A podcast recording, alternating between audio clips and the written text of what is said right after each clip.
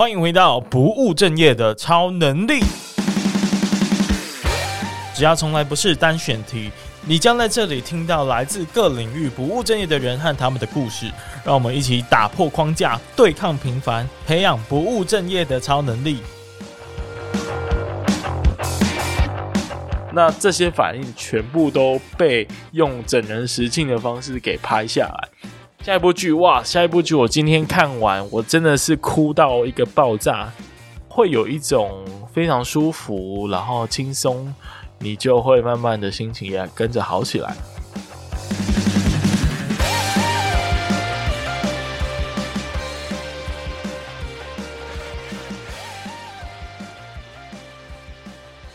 Hello，大家好，打给贺太嘎后，我是威廉，欢迎回到不务正业的超能力。这礼拜直接上三集节目，是不是有够认真？好啦，因为终于来到了清明连假嘛，那我礼拜一的那个 AI 那一集，其实有稍微提到，我们要延续我们的传统哦，还是要给大家来个这个废而不废的指南。啊，也就是跟大家分享一些我觉得很很好看的作品，然后看完也也不会让你觉得说啊，这几天都耍废，就这样度过了，不太好。没有，还是很有意义的，好吗？因为你看了一个好东西。好，那这次放五天，也是一个蛮长的计划哦，所以不知道大家这个清明连假有什么计划呢？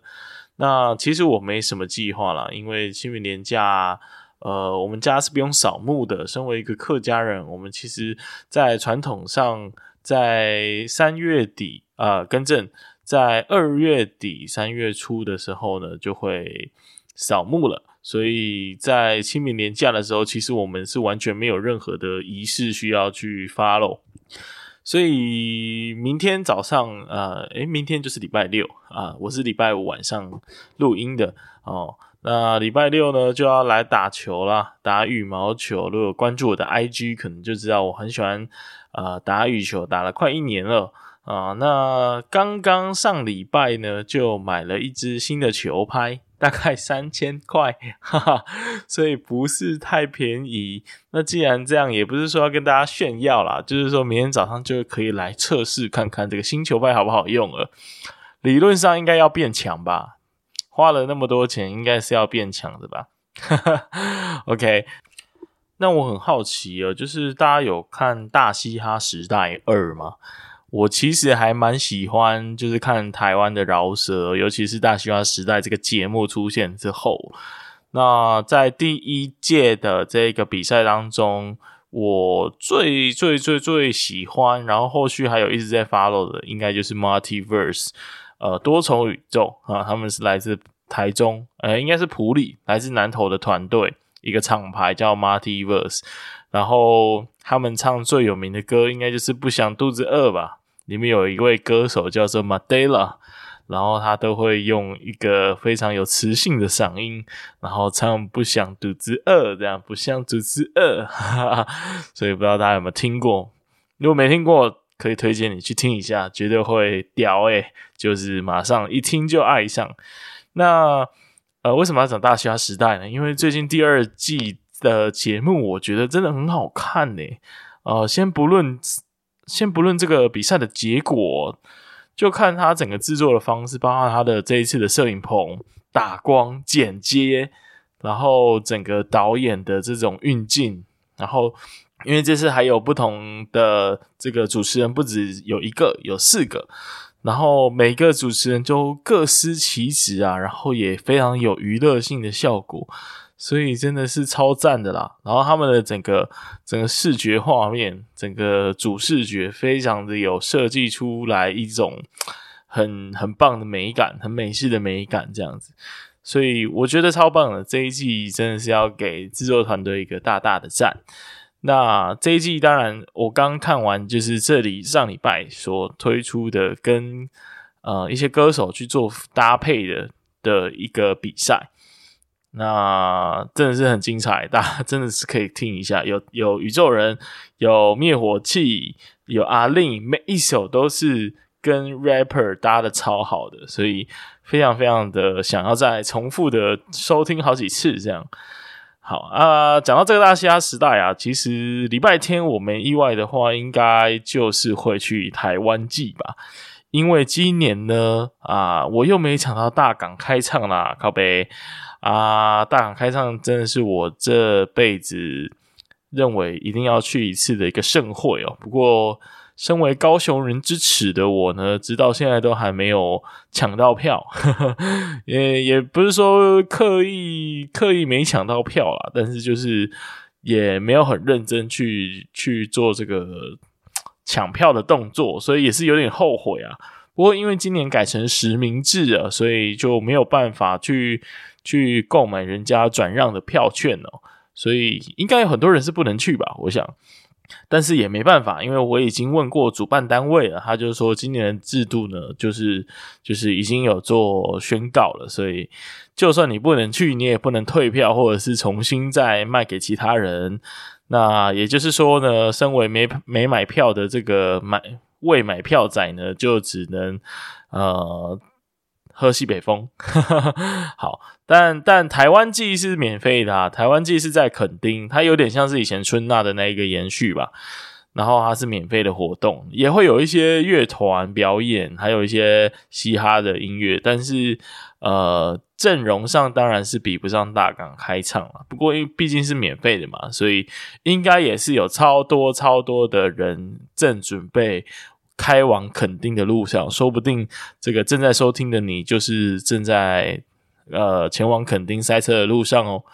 那我大概是第二天，也就是礼拜天。会去，因为我想要看这个 Multiverse，然后也想看我喜欢的芒果酱这个新的乐团。这样，那准备要跟一群人在沙滩上混，也是有点有点啊害羞。呵呵，怎么说呢？因为我上次其实去去屏东，然后当然是跟我女朋友去的，那就为了要。听这个潮州土狗跟 Marty Verse，就是也是也是新生代 rapper，然后就发现身边在嗨的所有人，几乎百分之九十都是二十出头岁的笑脸啊，然后还有阿梅啊，所以身为一个三十岁左右的迈入中年的大叔来说，真的是有一点点羞羞羞难。有点害羞啦，因为旁边真的是很年轻，但但年龄不应该是一个阻止我们去听潮流音乐的阻碍嘛，对不对？所以就是我会尽量 hold 住的。现在发生很好笑的事情，因为 Multiverse 这个团体呢，他们其实是有一个手势，就是用你的两只手去想办法比出一个 N 的形状啊，然后我就不小心，因为我就确实不会嘛。所以我就在现场就跟我女朋友在那边讨论说：“哎，那个手势到底怎么比啊？怎么比啊？”然后旁边就有一个穿的比较辣，然后比较看起来很年轻的阿妹啊，直接说：“哎，是这样比啊。”然后我就有一种嗯，OK，谢谢，但是嗯，有点格格不入，希望你没有鄙视我 的感觉。OK，好，那我我我礼拜天会尽量盯住的，我会尽量 hold 住，好不好？OK。那讲到大港开唱哦，这礼拜的高雄真的是热闹的可怕，不知道大家知不知道？这可能是高雄有史以来最多人来到高雄的时刻哦。呃，所有的观光业跟这个旅宿业呢，饭店业呢，应该是很开心了。原因是因为这礼拜有大港开唱，然后有。阿妹的演唱会，甚至还有五月天的演唱会，所以连续的这样子好几个演唱会的交杂，应该让很多人回来高雄，呃，或者是从外地来高雄旅游，然后顺便看这个演唱会。那当然加再加上原本本来就有非常多返乡的青年了，所以这个清明连假，我很难想象高雄会热闹的有多可怕。所以说，这个当然是很欢迎哦，很欢迎大家来高雄玩。如果有幸遇到的话，有幸我都会尽量在我的 IG 上 po 我去哪，然后或者就可以相认哦。应该是很难啊，很难很难。好，所以呃，讲到高雄，就是因为我有另外一个节目叫高雄热嘛。然后专门是在聊高雄的事情的，所以也工商一下，希望你可以推荐给就是对高雄有兴趣，然后曾经住在高雄，然后或者是现在在高雄工作的朋友。那这个节目真的是我很用心的在思考，怎么样把娱乐性的东西做出来，然后把呃。把这个话题，把这个所谓聊天的艺术，把它做到极致，这对我来说是一个蛮新的挑战，因为跟过去在这个节目做访谈是完全不同的逻辑。但老实说，我在在高雄热聊的是挺开心的，所以我不会觉得特别的负担哦，我不会觉得特别的负担，所以是很开心的一件事情。那我们最近就开始找蛮多的高雄的知名人物去做一个节目的 fit。啊，就是请他们来节目上聊一些高雄的时事啊，最近发生的新闻。那也感谢各位听众朋友的收听跟支持啦。然后呃，包含也到各处去分享，也有在 PPT 上呃高雄版，还有 D 卡的高雄版去做分享。我们的收听人数的成长呢，是有猛爆性的成长，然后留言也蛮多的，所以。还蛮开心的，就是有有回馈是一件很棒，对创作者来说很棒的事情。好，那所以就是谢谢大家啦。那如果你现在也正在返乡的路上，不妨就点击直接点过去高雄热去收听最近我们很精彩的聊天内容。那当然，我这个节目也是很精彩的哦，尤其是我最近在上的这个赖青松的。呃，访谈赖青松大哥的访谈，他最近写了一本书叫《半农理想国》，然后前阵子有来做一个签书会的分享。那我是非常非常的跟他聊天的过程是从来没有，呃，最近至少最近很少有这么兴奋的时刻了，因为我觉得他，呃，第一是他花了二十年去探索，呃，怎么怎么将农业的一个永续性给做出来。包含商业模式啊，包含他的客人或者是想要返返乡的这些人，他们回去的时候是不是有办法有一条龙的服务？呃，他去做这样的一个摸索。那第二呢，就是我觉得，嗯，他的精神，他的做法，确实是让呃提供了一个让想要返乡、想要短暂的脱离都市喧嚣生活的人，一个非常好的一个避风港。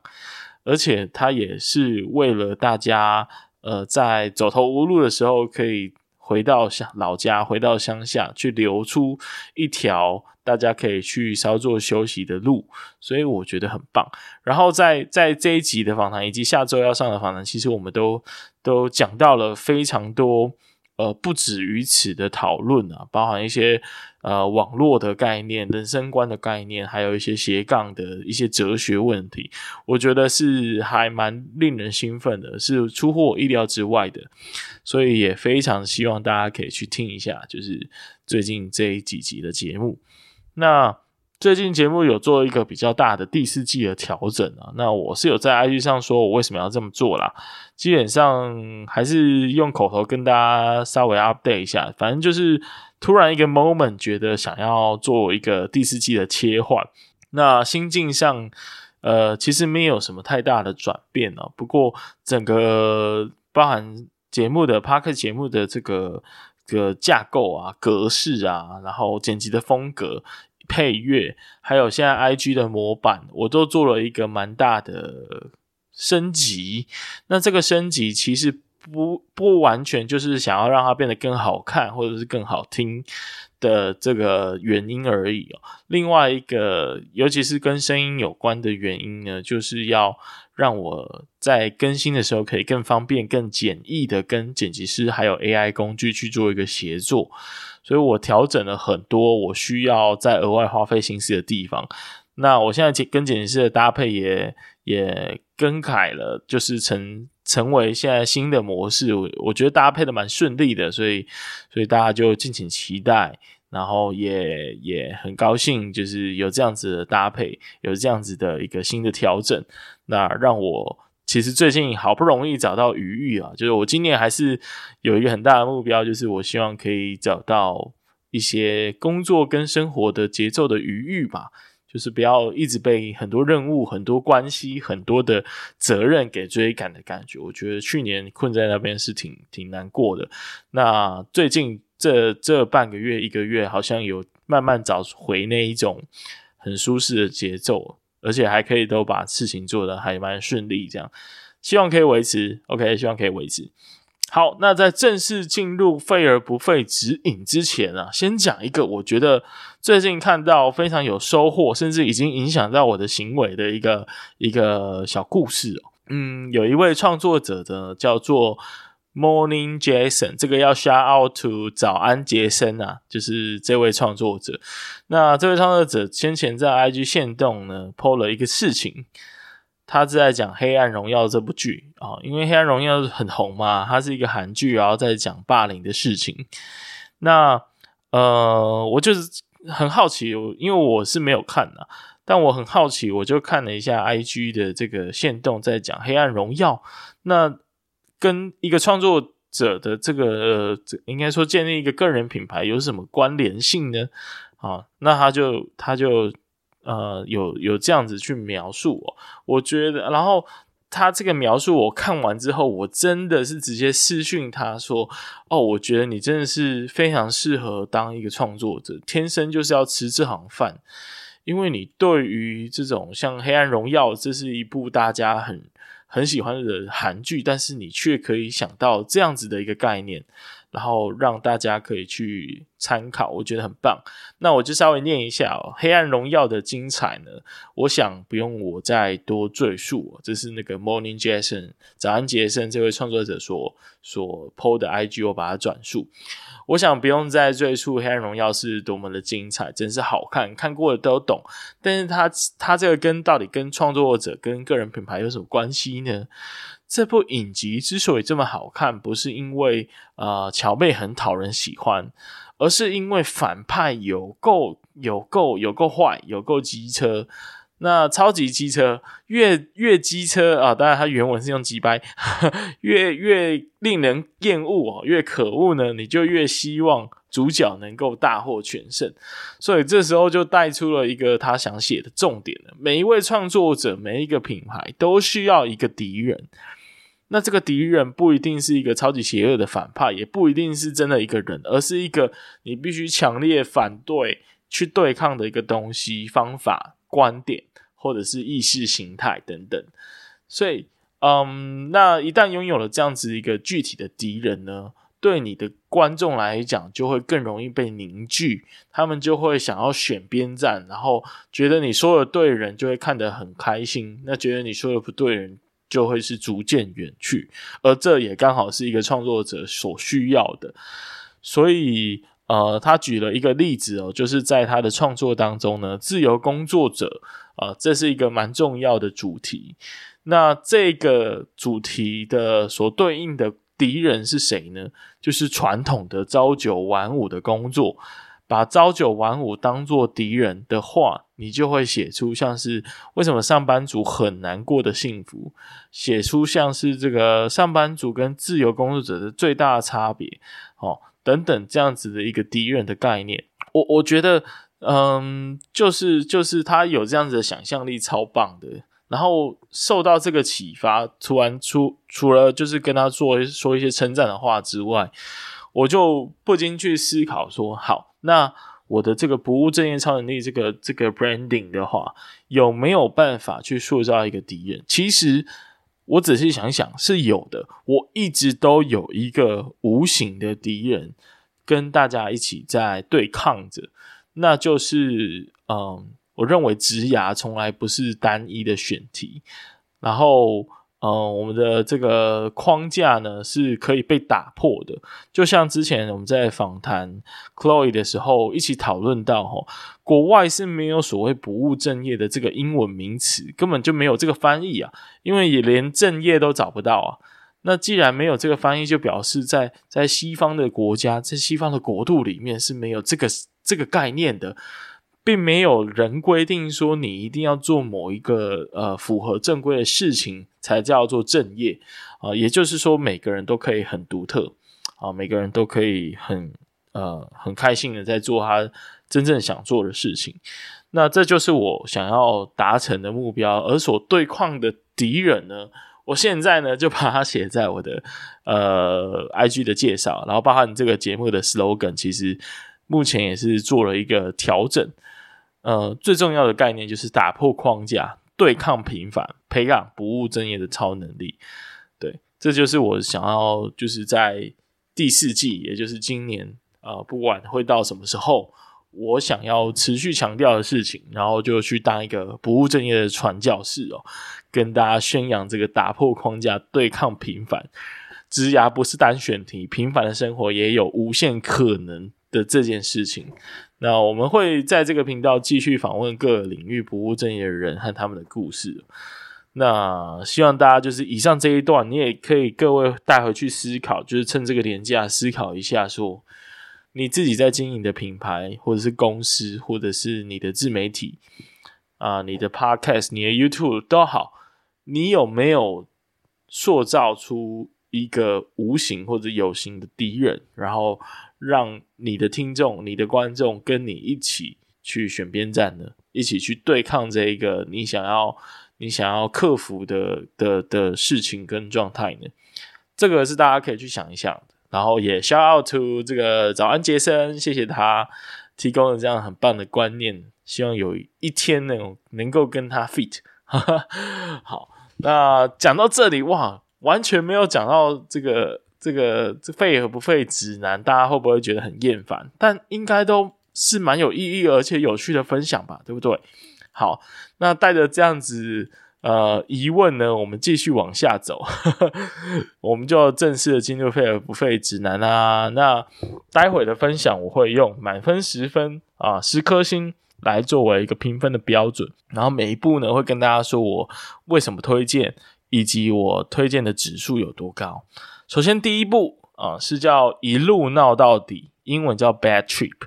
Bad Trip 在英文里面就是一个啊，这这一趟旅程啊过得很糟，或者是我可以跟我的朋友说，呃，今天过得怎么样？我可以说哦，It's a bad trip，这样类似这样的概念。那这部电影其实在讲的一个剧情是蛮普通的，他的主角 Chris 呢跟他的这个好友 Bud 啊两个人一黑一白。好像是啊，一黑一白。然后他们就是呃，主角 Chris 也是一个蛮无厘头的角色。那整部剧你都可以看到，很像那个《最后大丈夫》那一种，有点低级喜剧片的那种概念，所以会有比较多腥膻色或者是比较成人的梗，然后比较低级公路喜剧的那一种故事。OK，那。呃，故事的内容也非常简单，就是主角 Chris 偶遇他高中的梦中情人，然后就决定要义无反顾的去寻找他的梦中情人的故事。但这些你看听起来都是你看低级喜剧，然后故事也也平平平淡无奇，那到底有什么特别的呢？特别的就是这一部真的很屌啊！我从来没看过这样子的一部片哦，它的拍摄方式。每一个场景都像是用隐藏摄影机所偷拍的实境秀，所以你想象一下哦，就是电影中不是有时候会出现一种片段是追逐公车，然后然后拍打那个公车的车门说：“哦，停下来，我要跟我的好朋友道歉，拜托不要走什么的。”或者是突然很低潮的想要跟路人诉苦，然后路人就一。一语点醒梦中人，然后你在那边突然唱起歌，然后在那边手舞足蹈，真的是就是像这样子的一个片段，然后就他有把它演出来，但是他演出来的过程呢，只有剧中的演员是知情的，旁边出现的这些搭配的路人其实都是完全不知情的哦。看完你真的会觉得说，诶，因为你会看到路人的那种很真实的反应，就好像。你如果突然在现实生活中突然看到，诶，旁边怎么发生了这个街头暴力的冲突，你一定会傻眼嘛，或者是不知所措，可能想要报警什么的。那这些反应全部都被用整人实境的方式给拍下来，然后实际上他应该是拍了好几次啦，就是拍了非常多次之后，挑选合适的路人的反应跟片段，然后把它全部串在。一起成为一部电影，这样，所以就是这部真的很屌，是因为它的拍摄手法。那所以这一部推荐的指数呢，大概是九颗星哦，就是很高啦，非常推荐大家去看。啊，当然它会有一点成人，因为它中间还有一个桥段是，它就是不小心闯入动物园的栅栏啊，这种东西在电影里面很常见嘛，但是在真实的真实的生活，你看到应该是超傻眼嘛。然后他呃闯入栅栏之后，还被星星就是你知道就。做一些不好的事情，比较限制级的行为，然后这真的是，如果我我很难去想象，如果我看到我会有什么反应，但他拍出来了，而且放在大荧幕上，我觉得还蛮好看的。好，那第二部呢，其实是我之前就有推荐过的一个剧，叫做柏本汉的《我的隔离日记》，推荐指数是十颗星。那听完十颗星，你就会好奇说，哇，这个。推荐指数是满分的，有够高。OK，那我多高呢？因为我今年这几天啊、呃，应该是这个月啦，还把去年有看过的这个柏本汉我的隔离日记再拿出来看一遍。那依旧是有一种被这个家伙的才华给震撼的感觉。那这部片是什么呢？它其实就是柏柏本汉这个这这位喜剧演演员呐、他的英文叫 Bo Burnham 啊，是一位很早呢，他其实在很年轻的时候就开始在舞台上表演了。那如果你有看过网络上一边弹琴一边讲笑话，然后一边讲日本的诗句的话，我我多半就是他的表演啊。这这这这个片段应该之前在网络上是流行蛮久的。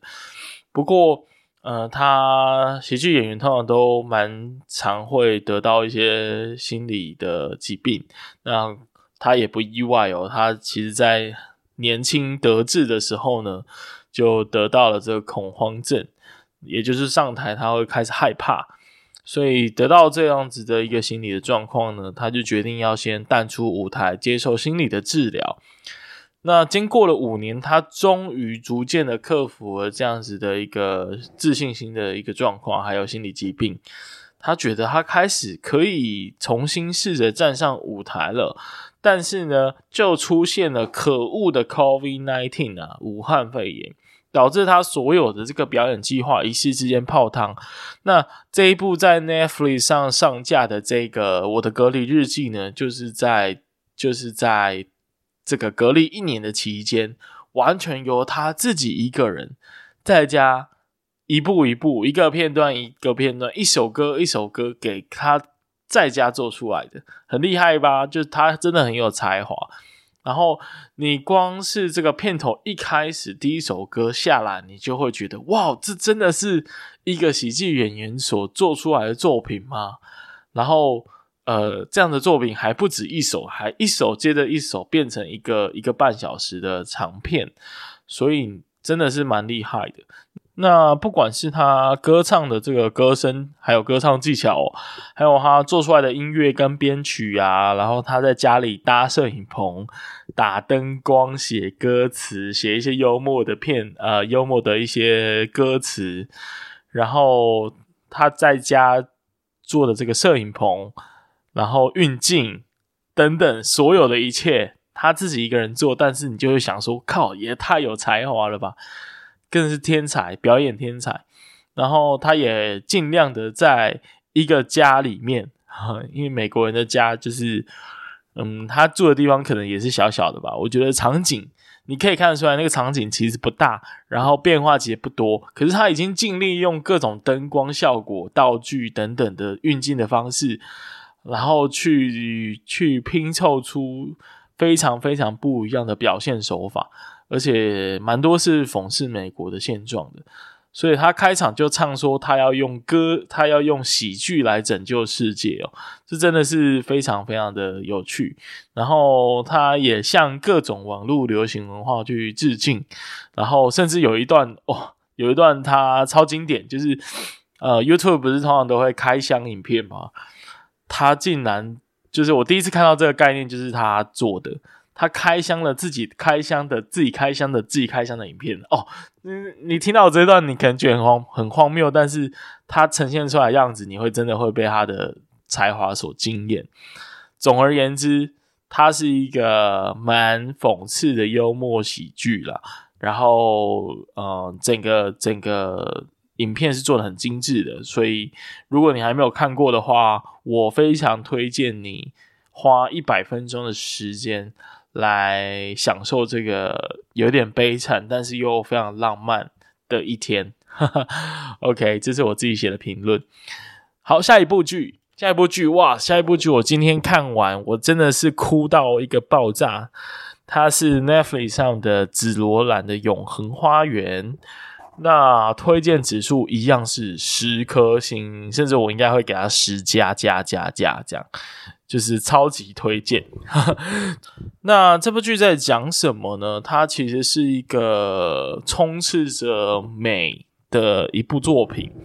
因为有常在看动画的他，其实这部作品算是比较偏唯美的风格。那、之所以刚刚是用美来形容，就是除了他的这个画风之外啊，里面的人物啊，还有他们的表、他们的这个故事，然后还有配乐，然后还有它的这个画风，全部都是走比较。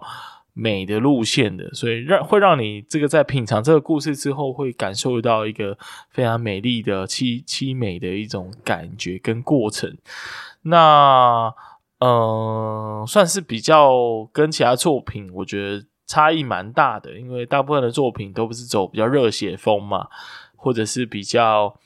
嗯，比较比较那种有那种英雄之路的旅程的那一种感觉。那这一部的话，其实它是在讲一个主角叫做呃紫罗兰，紫罗兰的永恒花园的这个紫罗兰就是主角的名字。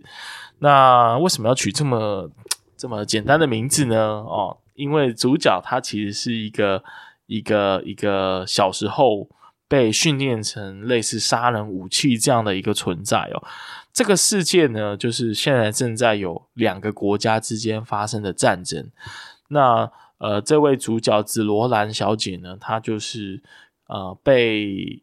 被她被被人从战场上捡到，然后呢，呃，就这个捡到她的主人呢，就把她送给了我们的男主角。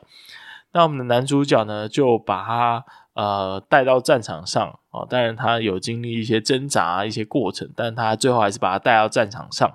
所以这一位、这位这个女孩呢，就慢慢的呃，经过了几年，变成了一个杀人不眨眼的战争机器，而且非常厉害。然后很多人都会把它当成是一个工具啊，因为他也因为常年的这样子的战争，跟他被训练的这个状态呢。让紫罗兰是比较没有情感的啊，他没有办法体会到人类的情感。那这个故事为什么之所以凄美跟感人呢？就是因为第一集的一开始，战争就结束了，战争就已经结束了，但是呃，他的这个主人呃，带他长大的这个主人，其实也过世了。啊，就是在这个战争中离去。当然，一开始他是不知道他已经离去的事实，但是在临死前呢，呃，他的这个主人有告诉他，嗯，表达他的爱意啊，表达他的爱意，就是他经过多年的相处，他已经不把他当成是一个工具了，他甚至是不太能够，呃，应该说他甚至是很希望他可以。摆脱这个工具的，摆脱他自己是一个武器杀人机器的一个身份，他可以去过自由自在自己想过的人生，这是他真心想要呃紫罗兰可以做到的事情。但是很很不幸的呢，他他在这个战争中呃身亡，留下了紫罗兰的这样子的一个一个状态。那嗯、他。因为是这样子的状态，所以他其实不太能够理解男主角在死前，呃，传达了爱的表现，就是他跟他说的“我爱你”，但是他完全不理解这是什么意思。这也促使他在战争之后呢，他想要去呃。想要去成为哦，这个世界观有一个职职业叫做自动手记人偶，什么意思呢？就是因为在在这个世界观里面啊，大部分的人是呃不识字，然后甚至也不太会表达自己的这个嗯自己的想法哦，所以他们会需要一批专业的、很会写文字的，然后熟练使用打字机，然后呃可能国文很好的，呵 呵很容易帮人家表达情感跟情思绪的呃一个职业哦，就是帮人家写信。那紫罗兰呢，就呃在。一些原因之下，他就成为了这个帮人家写信的这个自动手记人偶。但是他对于人背后所心里想要传达的心意跟呃人的情感，其实他是完全不理解的。但是他因为他想要知道他的主人跟他说爱，跟他表达这个爱意到底是什么意思，所以他就是决定要。潜心的修行啊，去学习怎么当一个好的呃自动手机人哦，就是写写信人这样子。那所以这这是整个整部剧就是在讲紫罗兰的这个转变啊，从一开始毫无感情，甚至是呃不晓得身为一个人，他究竟有什么样子，代表了究竟代表了什么样的意义。他是不理解的，然后直到最后，就是我当然不能剧透啊。不过这个成长是非常非常的动人，然后我哭到一个爆炸，我哭了，就是第第八九集，我就有一个比较好的呃类似结尾，我就已经哭爆，然后最后整部剧在第十三集结束，我又再再哭爆一次，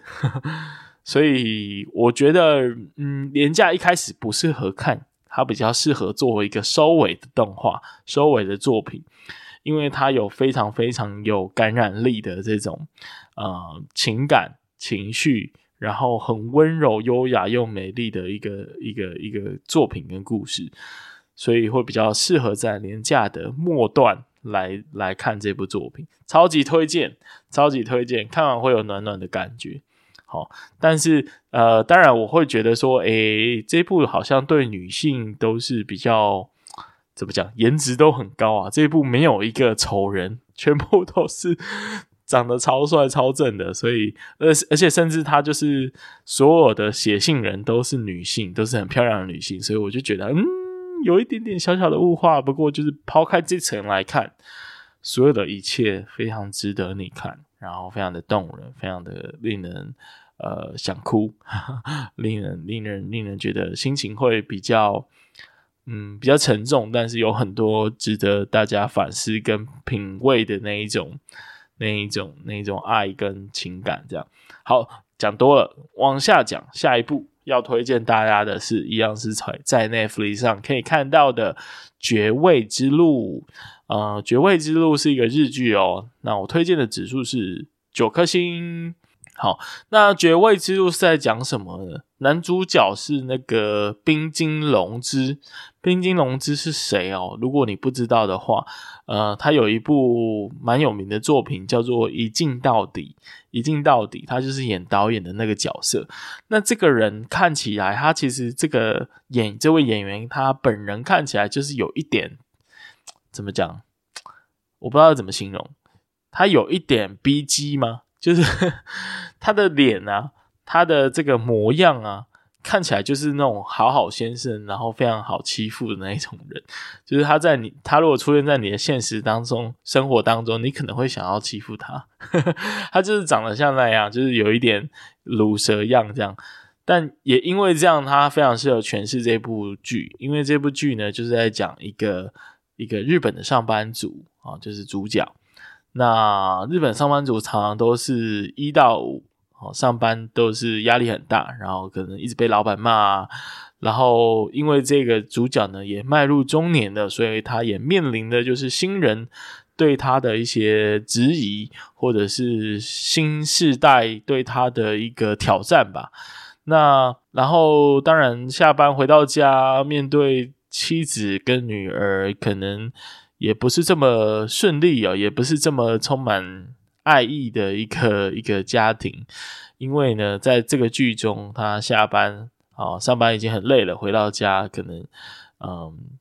妻子跟女儿他们更在意的是他们所所追星的这些这些团体。所以他其实也感到非常的寂寞，他是一种蛮孤独的一个状态吧。好，那这部剧他在形容就是他每周五晚上啊下班，就是一周的这个烦闷，不管是上班给他的工作给他的，还是下班后家人给他的这种孤寂感呢，他就全部都在周五晚上。他就开着自己的车，然后会到东京的一个郊区去，他就是开往一个郊区。那其实看他的郊区大概都是一个小时到三个小时，有时候会到四个小时这么久的一天一个路线了。然后他就会开到东京附近的一些你可能都有听过的地方，然后去做公路旅行，然后就可能在停车场过夜。然后隔天呢，再去当地旅游，然后品尝当地的小呃小店跟美食，这样。那为什么叫绝味之路呢？因为啊，他每一集就是会去一个地方，然后介绍在他在当地吃的一家一家美食，一家小吃小店这样子。那你也知道日，日本在郊区的那种小店的话，可能就是会比较比较老旧。啊，比较传统，那里面呢，可能也是老夫老妻哦，甚至老板可能都年纪很大了，所以，嗯，这种嗯所谓的绝味之路，就是就是因为他品尝这个食物的时候啊，这这些食物是非常绝绝佳的美食，但是呢，也也因为这些。他可能是在乡下，或者是他是有年迈的长者来来做菜的，他可能很很很有可能未来就会消失在这个世界上，他会把店给关了，或者这些手艺就无法传承下去的时候，所以他除了是绝佳的美食之外，也是一个之后就呃很有可能没有办法再吃到第二次的绝绝味之之食物，那就是没有没有办法再。再吃到一次了，好，所以这部剧就是我觉得很完美的去诠释了一个中年人 到到呃常有那种自我对话的时刻吧，因为他品尝食物，或者是他到呃每个地方去旅行，他一些心情的写照，然后还有他一些呃我们在生活中常常自己心里会出现的一些声音跟想法。他都会演出来，然后他的那一种呃，各他有点像是就是在细细品尝生活的方方面面啊，都不是什么大起大落，但是就是就是这种细细品尝的滋味呢，我觉得是还蛮好，还蛮好的，还蛮治愈的，所以是一个蛮疗愈系的一个作品。那会有一种非常舒服，然后轻松愉悦，然后你就跟着这个。这个主角呢，心境呢，就是从啊苦闷的上班日子，看着他们在旅行，在吃美食，在听故事，你就会慢慢的心情也跟着好起来。所以也非常推荐大家去看，也非常的适合在廉价的末段来看。那以上这几部就是我最近看到，我觉得非常推荐。你看，都是九颗星或十颗星。好，那最后当然再跟大家说一下，我这个廉价可能还有一些推荐给大家想看的，不过我就不赘述了。像我前阵子也因为杨紫琼得得奖嘛，所以我就再去电影院看了一次《妈的多重宇宙》。然后我觉得我在第二次看的时候，我比较能够理解他到底想要表达什么意思。然后我觉得对整个特效跟故事的表现手法也更深一层次的发现了很多。导演的用心跟埋梗，所以如果你不介意的话，其实蛮推荐你再看第二次的。然后我的金鱼老爸是布兰登·费雪的作品嘛，那他实在是有够会演的。然后他在演的就是一个非常非常非常这个体重很重的一个一个中年男子，他在人生的末期，他有一种对自己的嗯失望，对自己的。嗯，或者是把人生最后的希望加注到子女身上的那一种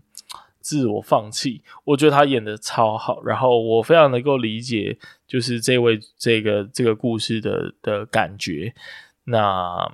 嗯，这个也是看完肯定会哭的那一种作品。然后，然后捍卫任务我还没看，所以我会想要看。哦，就是看我们鸡伟大鸡哥打打杀杀，然后怎么被砍来砍去都不会死掉的故事。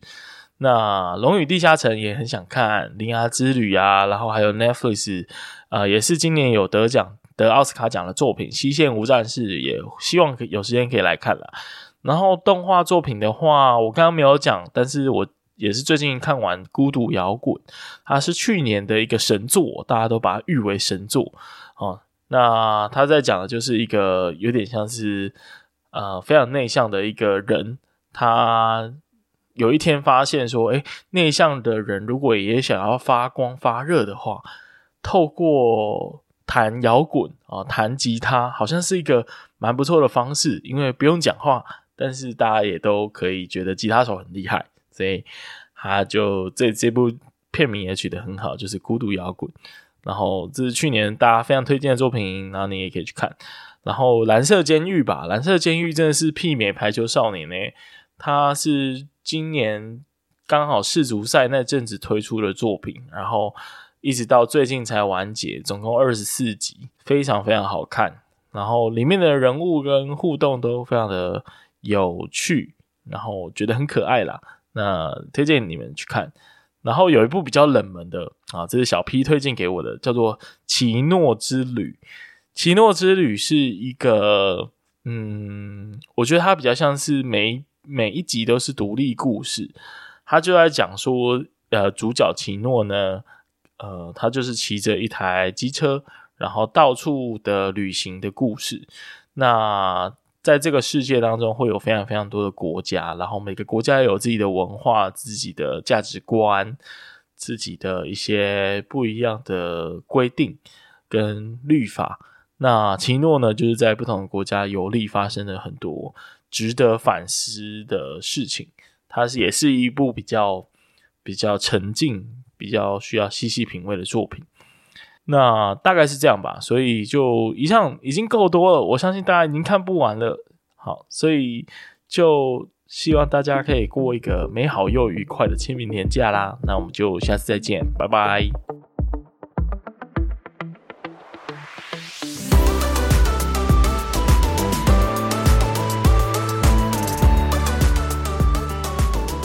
感谢你听完这集的节目。如果你听完也觉得非常有收获的话呢，拜托拜托你一定要帮我分享一个你最需要这集内容的朋友，因为啊，经营 Podcast 要成长真的是超级困难的，所以我只能靠你一个又一个的推荐和分享来被更多人看到。